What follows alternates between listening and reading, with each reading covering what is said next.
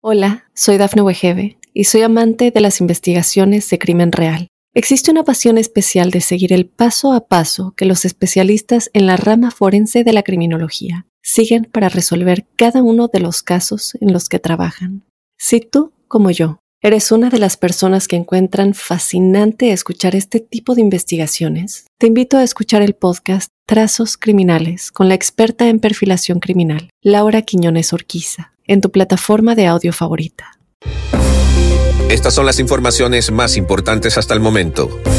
Mujer de Tampa de 22 años arrestada por cargos de sexo infantil. Arrestan en Florida a ex embajador de Estados Unidos acusado de trabajar como agente al servicio del gobierno cubano. Mascota de familia, un híbrido lobo mató a una bebé de tres meses en Alabama. Al menos cuatro muertos y un herido de gravedad en un apuñalamiento e incendio en Nueva York definidas en las semifinales de la Apertura 2023 de la Liga Mexicana de Fútbol. Hola, ¿qué tal amigos? Bienvenidos a Tu Mundo Hoy. Yo soy Alfredo Suárez. De inmediato comenzamos con las informaciones. Una mujer se hacía pasar por estudiante para tener lo que la policía de Tampa llamó una relación inapropiada con una víctima menor de edad. Fue arrestada el viernes pasado. El Departamento de Policía de Tampa dijo que Alisa Ann Singer, de 22 años, se hacía pasar por una estudiante educada en casa en las redes sociales cuando contactó a la víctima que tiene entre 12 y 15 años. La policía inició una investigación después de recibir pistas sobre Singer, quien fue detenida el 24 de noviembre e ingresada en la cárcel de Orion Road. Singer fue acusada de dos delitos graves de agresión lasciva y cinco delitos graves de molestia lasciva al acusado sobre 18 víctimas de 12 a 15 años. La policía de Tampa añadió que cree que hay más víctimas.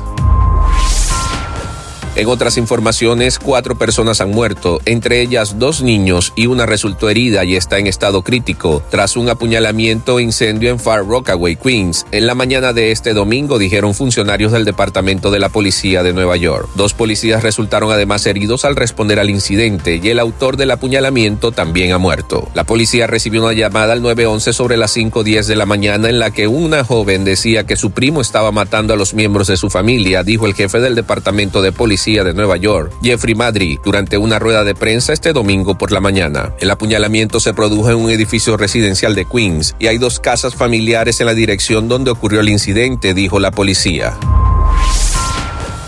Un ex diplomático estadounidense que fungió como embajador de Estados Unidos en Bolivia fue arrestado como parte de una extensa investigación de contraespionaje del FBI, acusado de servir en secreto como agente del gobierno de Cuba, según se enteró la prensa asociada. Manuel Rocha, de 73 años y nacido en Colombia, fue arrestado en Miami el viernes por una denuncia penal y se tiene previsto que se hagan públicos más detalles sobre el caso en una comparecencia ante el tribunal el día de hoy, dijeron dos personas que hablaron con AP bajo condición de anonimato, porque no estaban autorizadas a discutir una pesquisa federal en curso. Una de las personas dijo que el caso del Departamento de Justicia acusa a Rocha de trabajar para promover los intereses del gobierno cubano. La ley federal exige que las personas que trabajan para un gobierno o entidad extranjera dentro de Estados Unidos se registren en el Departamento de Justicia, que en los últimos años ha intensificado la represión penal de los grupos de presión extranjeros ilícitos. En otras noticias, un bebé de tres meses en Alabama murió después de ser mordido por un híbrido de lobo, que era la mascota de la familia según la oficina del sheriff del condado de Shelby. Alrededor de las 12.54 el jueves, los ayudantes del sheriff, los bomberos y los agentes de control de animales del condado respondieron a una llamada al 911 sobre un aparente ataque de animal que involucraba a un bebé en una casa en Chelsea, dijo la oficina del sheriff en un comunicado de prensa. El bebé fue llevado a un hospital y declarado muerto debido a heridas que se sospecha que fueron causadas por el animal, según el comunicado. A solicitud de las autoridades, el animal fue sacrificado en el lugar y llevado al laboratorio de diagnóstico del estado de Alabama. La muerte sigue bajo investigación y se realizará una autopsia, indicó Evans. Deportes.